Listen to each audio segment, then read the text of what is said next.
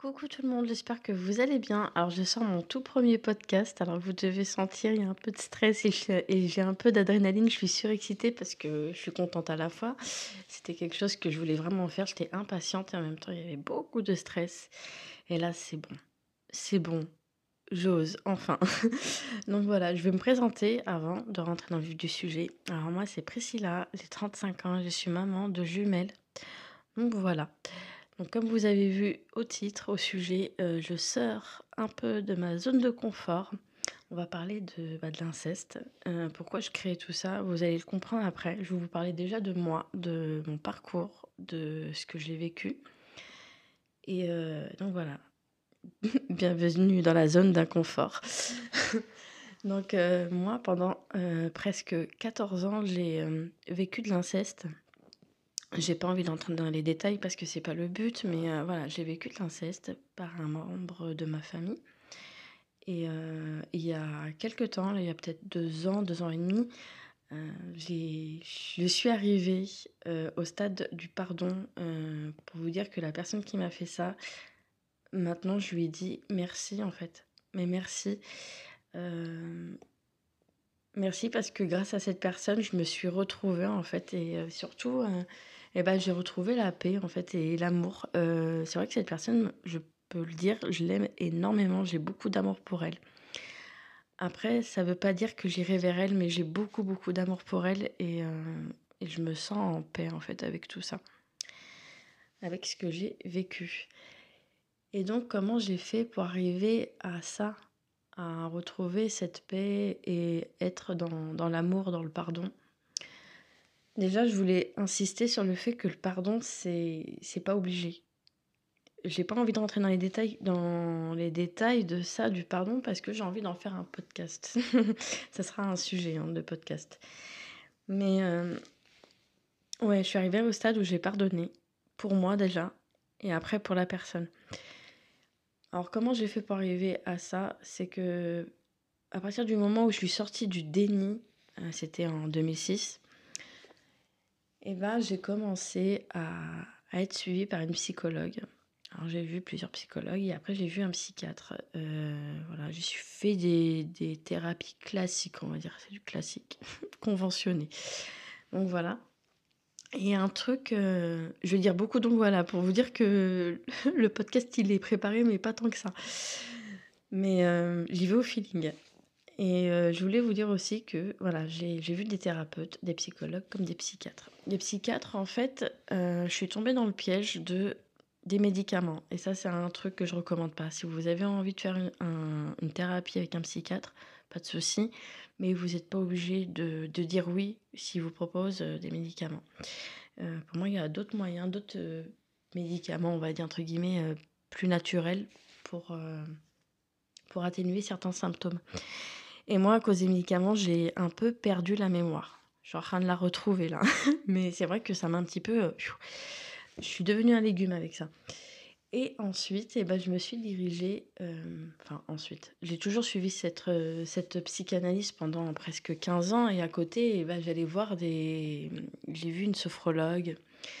J'ai vu d'autres thérapeutes non conventionnés. La sophrologie, ça m'a un peu aidé. Ça m'a mis un petit coup de pouce, on va dire. Et ensuite, eh ben, j'ai vu euh, un thérapeute en EFT et en EMDR. Et là, euh, c'est là que ça s'est vraiment débloqué. Tout s'est débloqué. En fait, tous les symptômes que j'avais eu, euh, que j'avais par rapport à, à, ça, cet inceste, ils se sont carrément barrés. pour vous dire, ils se sont envolés. Et bah, l'EMDR, en fait, pour ceux qui ne connaissent pas, c'est une thérapie bah, non conventionnée. Hein. et le, la pratique, en fait, c'est vraiment c'est des mouvements oculaires en fait.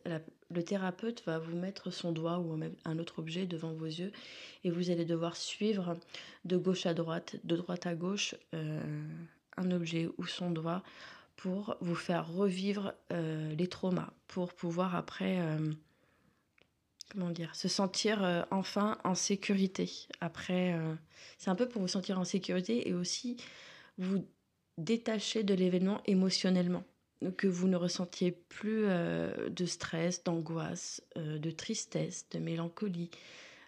Ça vous aide vraiment à, à, vous détacher de tout ça.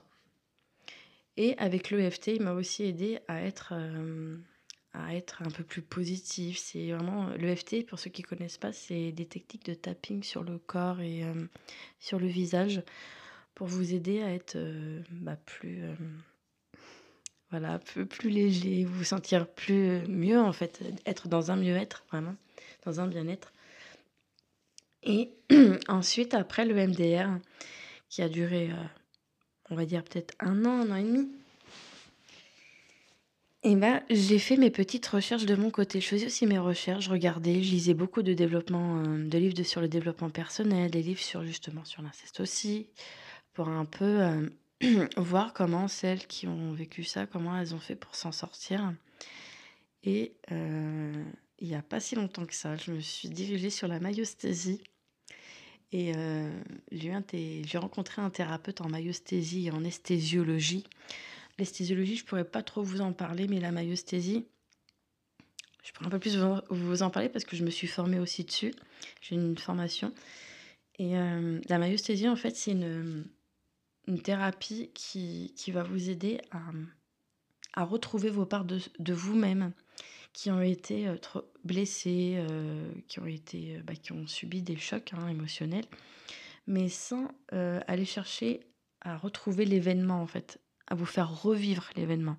C'est une thérapie qui va vous aider à vraiment retrouver des parts de vous-même euh, blessées et essayer de, de, faire ressortir de ces parts votre lumière en fait. On essaye euh, à travers cette thérapie de vous montrer euh, vos qualités, vos ce qui est vous-même en fait avant qu'il y ait l'événement. C'est vraiment comme ça. Moi, c'est vraiment comme ça que je l'ai ressenti quand j'étais en séance de thérapie. Parce que j'ai eu la chance d'être suivie sur cette thérapie, mais en même temps, j'ai aussi cette chance de faire des accompagnements. Donc, donc voilà. Et c'est une thérapie ben, que, je, recommande aussi. C'est une thérapie, en fait, qui va vous comment elle va vous aider à faire retrouver des parts de vous-même blessées? C'est en vous posant des questions, mais un peu des questions inversées, des questions. En fait, vous, la, la personne, le thérapeute qui va vous poser des, questions, ça va être vraiment des questions ouvertes et ça va vous aider justement à réfléchir sur vous, comment vous avez réagi à tel moment, comment vous auriez pu réagir autrement. C'est vraiment vous faire euh, retrouver un peu bah, votre confiance, votre confiance qui a été un peu, euh, on va dire, euh, bafouée quoi. Donc voilà pour ce qui est de la maïosthésie. Et dernièrement, et là je suis dessus, on va dire, euh, je me termine, on va dire entre guillemets, parce qu'on se termine jamais. Il, y a, il, nous faudrait plus d'une vie pour cheminer sur nous-mêmes, mais euh, dernièrement, euh, j'ai fait des séances de kinésiologie. Alors la, la kinésiologie, c'est super pour les personnes justement qui ont vécu de l'inceste, comme des viols. hein. Mais moi, je vais rester plus sur l'inceste. J'ai envie d'aider les personnes qui ont vécu des choses au sein de, de leur famille. Donc voilà.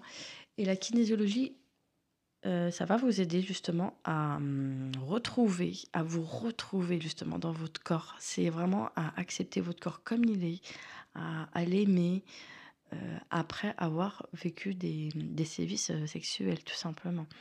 Et, et moi, j'ai fait trois séances. D'accord, c'est pas beaucoup, mais même pour trois séances, je peux vous dire que je ressens vraiment, je me sens beaucoup mieux dans mon corps même s'il y a encore des petites, on va dire, réminiscences, euh, je me sens presque mieux. Donc euh, vraiment, c'est une... Je recommande les personnes qui ont vécu, euh, qui ont vécu ça d'aller d'aller dans ça. Mais franchement, je pourrais, ce que je, ce que je recommanderais, ça serait pas de commencer par le corps, c'est déjà de travailler sur le mental, sur vous, sur les blessures, les blessures de l'âme. Parce que quand on a vécu ça, il y a les blessures de l'âme, il y a l'humiliation, la trahison, l'abandon. Enfin, il y a beaucoup, beaucoup de blessures. Mais vraiment, le plus important, c'est de travailler sur les blessures, sur notre confiance, notre rapport à la sexualité aussi, rapport à, la confiance aux hommes, aux, femmes, peu importe votre vécu, hein, aux autres en général, en la vie aussi. Et après, aller euh, vous terminer, entre guillemets, on va dire, avec euh, des thérapies bah, qui vont vous aider à accepter votre corps. Voilà. Donc j'ai pas fait ce podcast pour parler que de mon parcours, parce que le but justement de l'émission, ce que je voulais faire, c'était de rassembler tout le monde. Et quand je dis tout le monde, c'est rassembler les personnes qui sont en début de reconstruction comme les personnes qui sont en phase de résilience avec des professionnels justement, des thérapeutes. Mais là, je voulais vraiment mettre en lumière et mettre en avant les thérapeutes non conventionnés.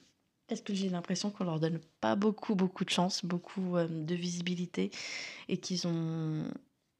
Bon, après, on va dire, au fil des années, quand même, euh, ça commence un peu à, à se débloquer ce niveau-là, mais j'ai l'impression que c'est pas assez, c'est pas suffisant. Et justement, j'ai envie d'inviter des personnes qui, qui sont euh, bah, thérapeutes non conventionnés, comme euh, ça peut être euh, des énergéticiens, des, des, des thérapeutes en acupuncture, des, des, naturopathes, des massothérapeutes, des chamans, des guérisseurs, enfin voilà, tout ça. Donc voilà, j'espère en tout cas que ça vous plaira. pour les personnes qui sont en début de reconstruction, je voudrais aussi justement faire des petits podcasts, on va dire, euh, sans sujet pour elle, si vous voulez. Et euh, que ce soit des podcasts plus, on va dire, euh, blabla, discuter. moi, j'ai envie de les appeler la parole au petit phénix, parce que je nous vois tous comme des petits phénix, vraiment. On est tous des, des phénix, vraiment. Donc, donc voilà. Bah, sur ce, je vous fais plein de bisous et je vous dis à la prochaine pour un tout nouveau podcast.